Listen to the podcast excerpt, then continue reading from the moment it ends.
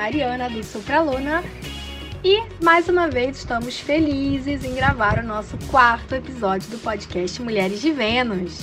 Esse podcast tem como objetivo divulgar o trabalho de grandes mulheres, tanto nas ciências humanas quanto nas ciências exatas, e também divulgar aquelas mulheres fortes que participaram de lutas, seja em prol da ciência, seja em prol de alguma ideologia, ou seja em prol da nossa história.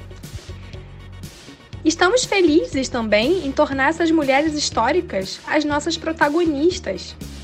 Não importa a época, as mulheres sempre estiveram presentes na história e na ciência.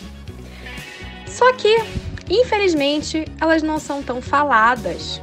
E é para isso que estamos aqui com Mulheres de Vênus para trazer essas mulheres para a cena principal. Espero que ao ouvir o nosso podcast semanal, você se sinta inspirado por essas mulheres incríveis que ajudaram a escrever a história da ciência e da humanidade.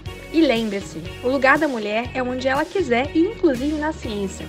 Vambora começar esse episódio porque eu já estou ansiosa. E a nossa homenageada de hoje é a Anna Lee Fisher, que é uma ex-astronauta norte-americana e foi a primeira mãe no espaço. E como convidados de hoje, nós temos o Rômulo, que está mais uma vez aqui conosco, o Rogério, do Astronauta Urbano, que também mais uma vez aqui conosco, fazendo mais um episódio. E temos a Débora, que acabou de começar aqui com a gente no nosso podcast. Então, gente, espero que vocês se divirtam e vamos embora começar esse podcast.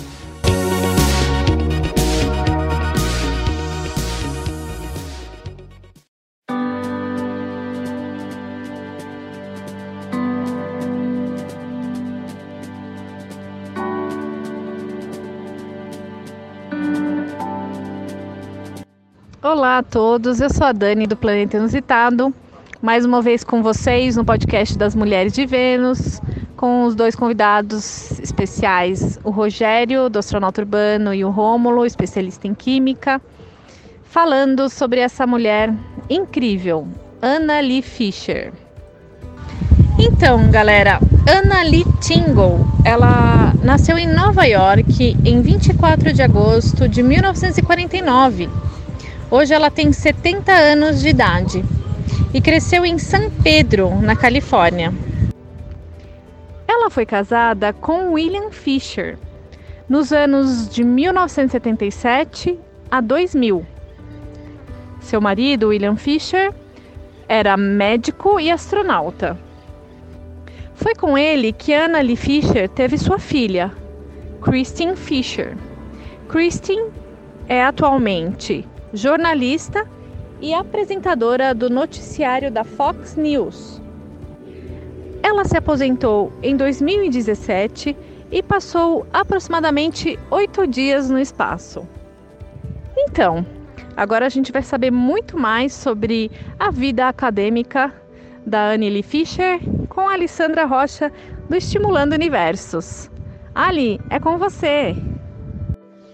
Olá a todos do podcast Mulheres de Vênus. Olá a todas as garotas aqui participando e aos nossos convidados Rômulo e Rogério. Mais uma vez aqui com a gente, uma honra, uma satisfação ter vocês por aqui. Bom, honra e satisfação também é falar dessa pessoa incrível, a Annalie Fischer, incrível mulher, incrível mãe, incrível astronauta, incrível aluna, incrível tudo, né? A gente viu aí é, alguns aspectos dela até então e vamos ver mais ainda a respeito de premiações, a respeito de méritos e tudo mais. Mas é, vamos começar então falando um pouquinho sobre os, a formação acadêmica dela, porque essa formação é a que dá toda a base para inúmeros sucessos e vitórias que essa grande cientista terá. Bom, falar da parte acadêmica dela, da formação nos estudos dela, é falar basicamente do lugar onde ela cresceu, que é a Califórnia. Então, é, é, os estudos dela foram é, na mesma região onde ela cresceu. Ela fez o high school na São Pedro, é, High School, na Califórnia, se formou em 69 e em 71, então, ela alcança o título de bacharel em ciências em especialização em química na Universidade da Califórnia, UCLA, que a gente conhece grandes nomes formados por lá também. E na faculdade de Química, né, nesse, nessa especialização dela, ela trabalhou num campo chamado cristalografia de raio-x. Bom, então do que se trata esse campo de estudos dela durante a, esse período aí de formação na Faculdade de Química na Universidade da Califórnia? É, a, a cristalografia de raio-x ela é uma técnica que consiste que um feixe de raio-x passe por uma por um cristal, né? Um cristal da, da substância que você está estudando, por exemplo. E aí então esse feixe ele se difunde em várias direções pelo fato do, da simetria, do agrupamento dos átomos dentro desse cristal. E a partir dessa técnica, você consegue extrair informações das mais diversas sobre a estrutura atômica e molecular daquele cristal que você está é, estudando, né? E o legal é que essa, esse estudo né, da, da estrutura dos cristais é, uma, é um estudo antigo. Né? A gente pode voltar lá para é, Kepler, no século XVII, né, passando, ele estudava ali a, a simetria dos cristais, é, principalmente cristais de gelo, né? Aí a disposição das partículas de água em estado sólido. Até a gente pode aí então indo pelos séculos, até a gente chegar no século XIX com William Barlow, também estudando a, a cristalografia, né? E, e aí entramos aqui nos nossos no, no nosso século, né? No século passado e nesse. O interessante é que o, o estudo do raio-x data ali do final do século XIX. Né? A gente já tem, é, como eu disse anteriormente com Kepler, o estudo dos cristais, mas a cristalografia de raio-x, utilizando-se de feixe de raio-x, é ali do finalzinho do século XIX, né? E é legal que essa, essa técnica é, se utiliza do raio-x porque o comprimento de onda do raio-x tem praticamente é bem próximo o comprimento, é, o espaçamento entre os planos do cristal, entre os, as ligações ali do cristal. Então o raio-x se mostrou uma técnica, um, um, um comprimento de onda muito eficiente para essa técnica de cristalografia. E foi esse estudo que a nossa querida Anna Lee Fisher desenvolveu durante os seus estudos na, na química, né? E depois ela muda então de ramo, depois que ela finaliza suas pesquisas, ela passa a trabalhar com a medicina como médica socorrista, também na Universidade da Califórnia, mas em outro em outro departamento. E aí, então, utilizando-se dessa formação em medicina que ela concluiu em 76, ela foi trabalhar em, em vários hospitais na, na, região de Los Angeles, né, como médica socorrista.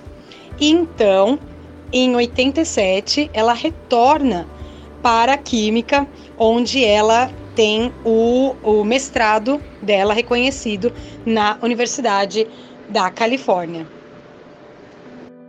Olá, mulheres de Vênus, tudo bem com vocês? Rogério do Astronauta Urbano, mais uma vez se conectando aqui nesse podcast maravilhoso, né?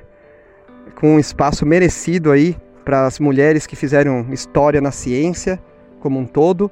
E esse episódio, para mim, é... a minha felicidade de estar aqui é que a gente vai falar de nada mais, nada menos que a doutora Anna Lee Fisher, né? Uma mulher que representou o grupo aí, o grupo feminino, de uma forma excelente, né? Vocês que estão ouvindo o podcast, vocês vão ver aí que co como essa mulher foi importante.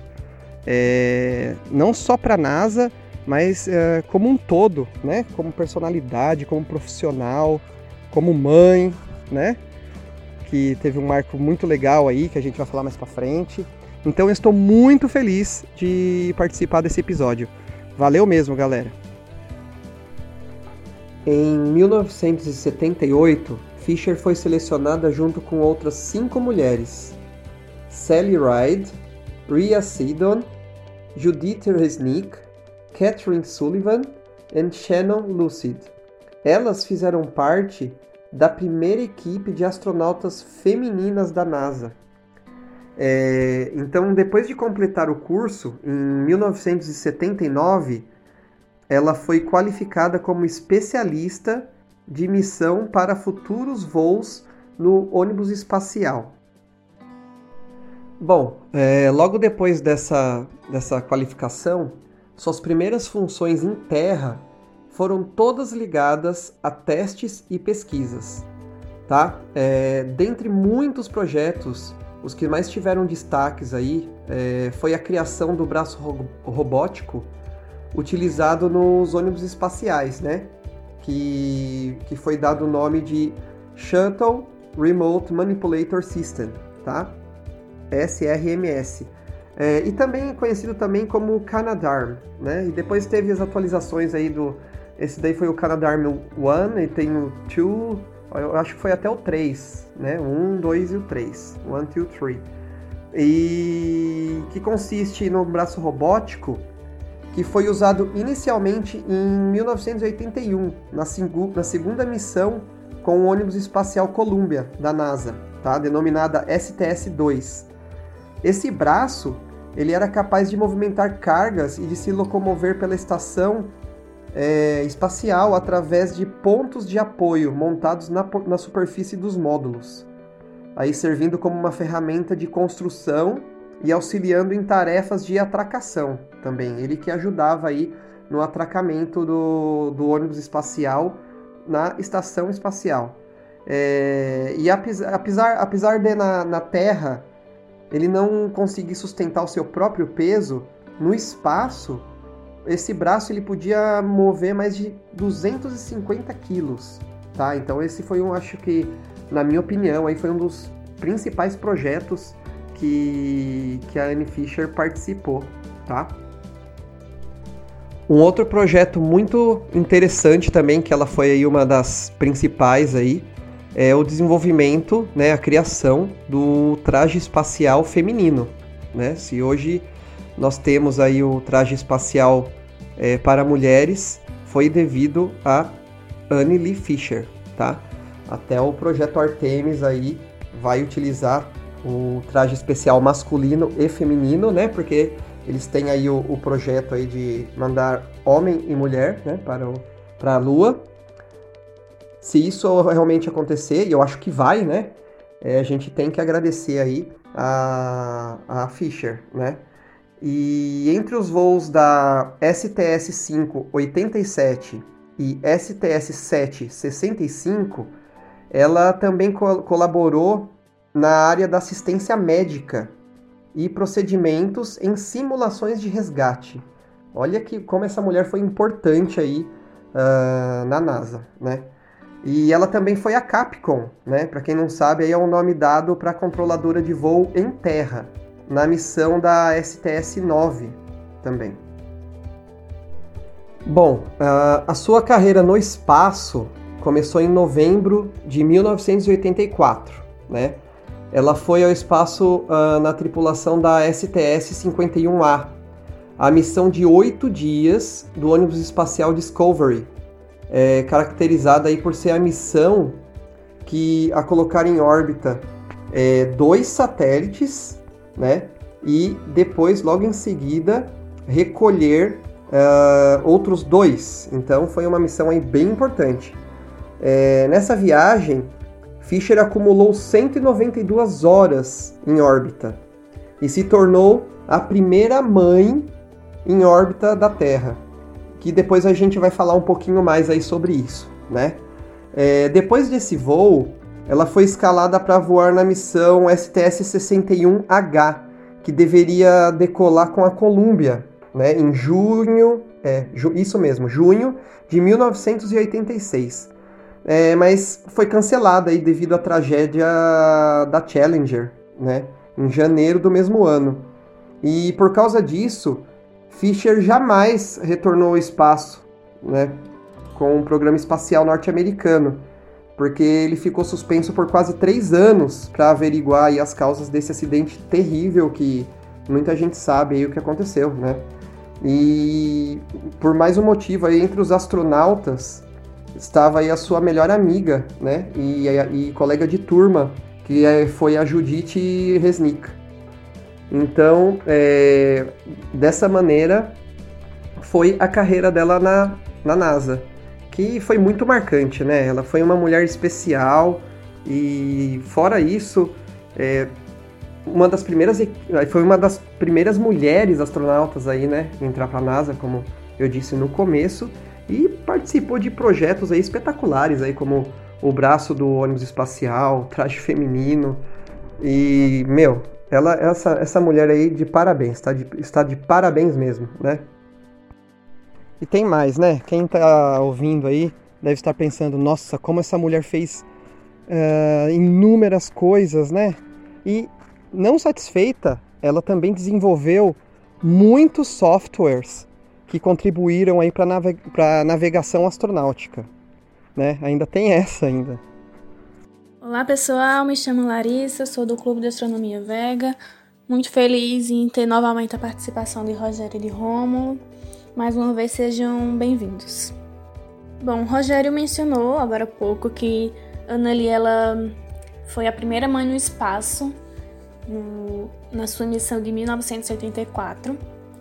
Bem, ela na verdade, ela estava grávida de oito meses e meio quando ela recebeu a notícia que ia ser escalada para essa missão, que é a STS-51A.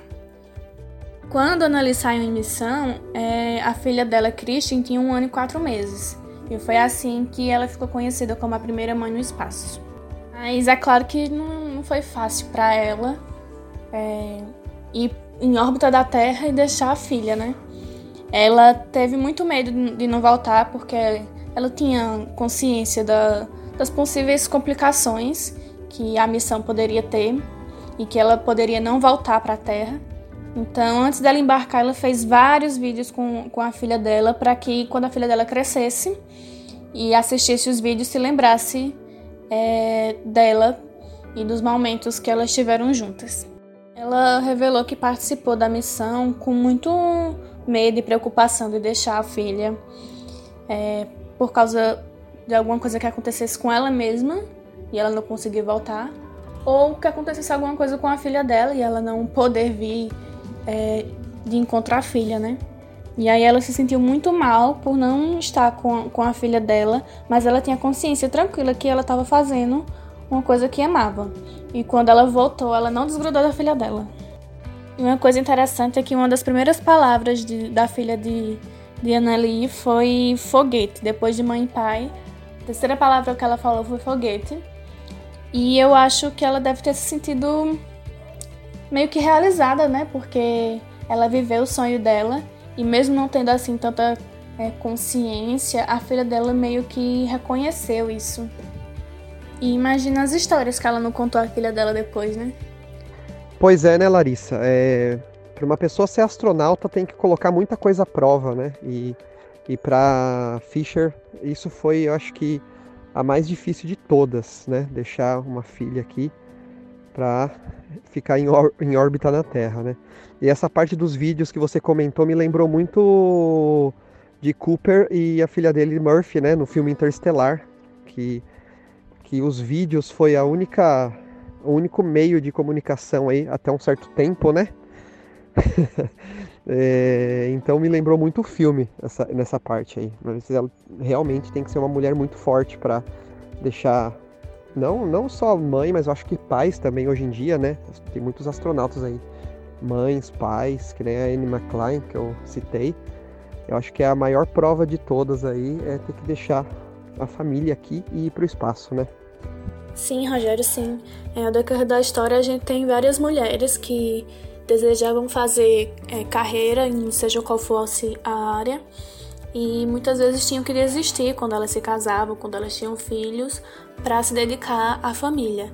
E Anneli é, uma, é realmente uma inspiração para é, as mulheres que vieram depois dela, né? De não desistir é, da carreira porque formou uma família. E que, na verdade, é, é mais um motivo para continuar, para poder inspirar os próprios filhos. E mais especificamente as filhas, né? Que é geralmente quem sofre é, por essa situação. Pessoal, sou Rômulo Jesus. Agradecer mais uma vez aqui o convite do Mulheres de Vênus para participar é, do, desse podcast com essas mulheres incríveis. É, eu sou técnico em meio ambiente e bacharel em química formado pelo IFRJ.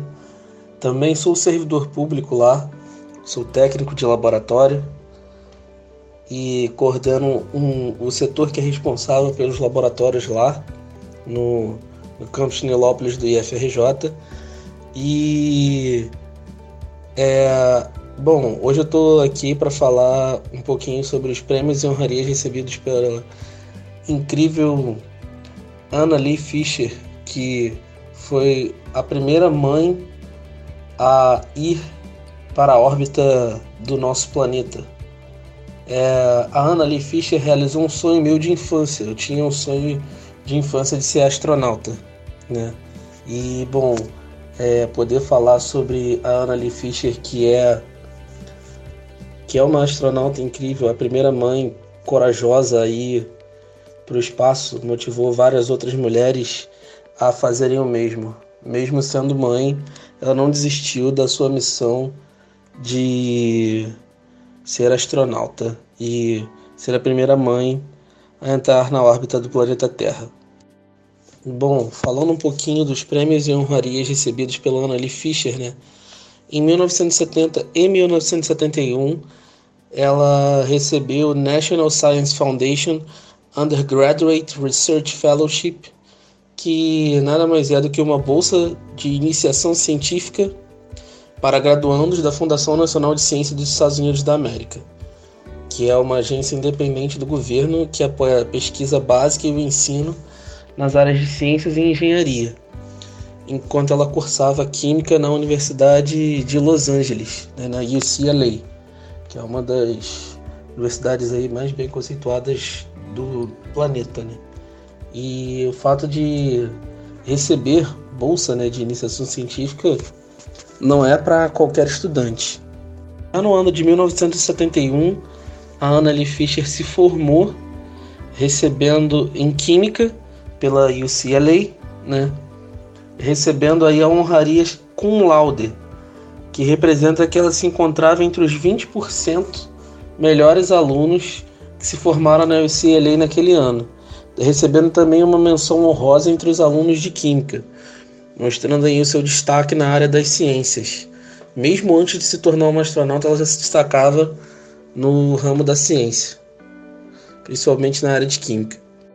Após o término da sua primeira missão, né, Lee Fisher ela recebeu o NASA Space Flight Medal, que é a medalha de voo que, segundo o estatuto da própria NASA, ela é concedida por realizações ou serviços significativos durante a participação individual de astronauta civil ou militar, piloto especialista em missão, especialista em carga ou outro participante de um voo espacial numa missão, né? E na prática essa medalha é concedida a qualquer astronauta estadunidense ou estrangeiro que voe a bordo de uma missão espacial dos Estados Unidos. E a cada voo subsequente após o primeiro que, o, que esse astronauta faça, ele recebe medalhas adicionais, né? Também. Então, aí mais uma das honrarias, né, que a Annalie Fisher recebeu. Ela também recebeu o Lloyds of London Silver Medal for Meritorious Salvage Operations, que é a medalha de prata do Lloyds of London, que é um, um mercado de seguros, né? É, inglês, né? bem conceituado, que tem vários prêmios para salvamento e resgate, né? Então ela recebeu aí a medalha de prata por operações de salvamento meritório do Lloyds of London, né? Que é uma honraria mundialmente aclamada também. Já no ano de 1984, ela recebeu o prêmio Mãe do Ano. É, e no ano de 1986, ela recebeu o prêmio Mulher do Ano do Centro de Ciências da Califórnia, é, mostrando aí o quão, quão grande era o, o destaque da Annalie Fischer no ramo da ciência, né? E também como mãe, né? por ter a coragem de voar, mesmo tendo sua filhinha tão pequena. A Annalie Fischer voou, né? Quando a sua filha tinha apenas um ano, pouco mais de um ano. Também recebeu mais dois prêmios da UCLA, que foi a universidade onde ela se graduou tanto em Química quanto em Medicina, que foram o Prêmio de Realização Profissional da UCLA pelas suas conquistas como, como astronauta da NASA, né? E ela também recebeu o Prêmio Aluno do Ano da UCLA em 2012, sendo homenageada na, na faculdade inteira, né? Mostrando aí o quão valorizada ela era pelo próprio lugar onde ela se formou. No ano de 1999, ela recebeu a NASA Exceptional Service Medal, que é a medalha por serviço excepcional da NASA em 1999, mostrando o enorme destaque que a Annalie Fisher tinha é, dentre os profissionais da própria NASA. Né? Uma mulher incrível que contribuiu demais para o desenvolvimento da, da ciência aeroespacial dos Estados Unidos e do mundo como um todo. Essa profissional incrível que era Anna Lee Fisher, recebedora de várias honrarias, como a gente pôde ver. Mariana, da Sopraluna aqui, eu estou impressionada e maravilhada com a quantidade de prêmios que essa mulher tem, gente. Nossa Senhora! E o que tornava o trabalho dela mais difícil, né, é que ela era mãe e não deve ter sido fácil para ela dar os próximos passos e deixar a filha aqui, né? Então, e, e imagino quanto que ela foi julgada também na época, né? Porque hoje em dia isso já é bem complexo, né? Já tem muito julgamento em torno disso. Agora imagina na época, né? Uma época em que a, em que a cabeça das pessoas era muito mais fechada, né? Do que muito não, né? Um pouco mais fechado do que do que hoje, né? Porque a gente também não evoluiu tanto assim, né? Rogério do Astronauta Urbano, de novo. É verdade, Mari, verdade. Ela abriu um caminho legal aí para incentivar outras mães, a, a astronautas, a irem para o espaço, né? Inclusive a Annie McClain, que é uma astronauta pop aí que muita gente conhece, né? Ela falou, ela tem lindas fotos da NASA com roupa de astronauta junto com o filho dela. E quem inspirou ela foi Anna Lee Fisher, né? Então, ela abriu aí o, o mundo aí para outras mães astronautas é, também irem para o espaço e incentivou essas lindas fotos da Anne McClain, que inclusive é, todo dia das mães eu ponho uma dessas fotos no, no meu Instagram, porque ficou muito linda essas fotos.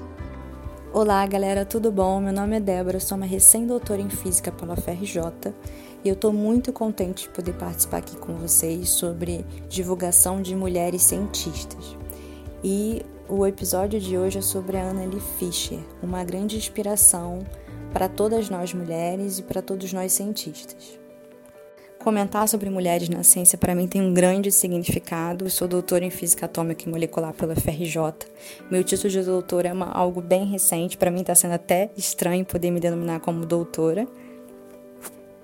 Antes de ingressar na carreira de física, eu realizei um ensino médio integrado com ensino técnico, realizei técnico em mecânica industrial pelo Cefet.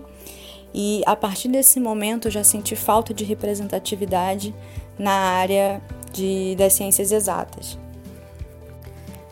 Bem, já no meu ensino técnico eu tive contato com as matérias de matemática e física, né? é, em excesso comparado às outras matérias e eu tive uma grande afinidade. Mas seguindo um caminho oposto ao pessoal que faz técnica e mecânica, eu não fui para a área de engenharia, eu fui para a área de física. E o que eu escutava é: "Ah, mas depois você vai mudar.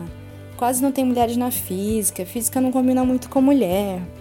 E aí, OK, prestei vestibular para física, é, cursei bacharelado na UF E já na própria faculdade eu senti falta de representatividade. Eu tive poucas professoras e geralmente quando as professoras se apresentavam eram sempre questionadas o porquê de estarem ali, né? Umas eram taxadas de esposas de grandes físicos, grandes cientistas, de grandes professores, né? Mas nunca se colocando no papel que a própria pessoa tinha, né? A importância, ela também, as professoras não deixavam de ser grandes uh, professoras, grandes cientistas, mas um sexismo muito forte ainda existe na academia, né? na parte de, da ciência em geral. Além da minha trajetória acadêmica pessoal, para mim é muito importante comentar sobre essa astronauta. Eu não sou mãe, no entanto, uma grande amiga minha, que também é da área da ciência, ela é mãe.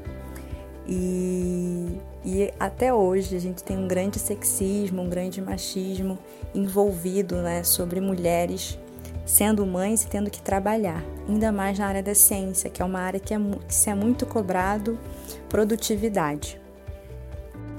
E por onde anda Nali Fischer nos dias atuais? Ela se encontra presentemente em junho de 2020 com 70 anos.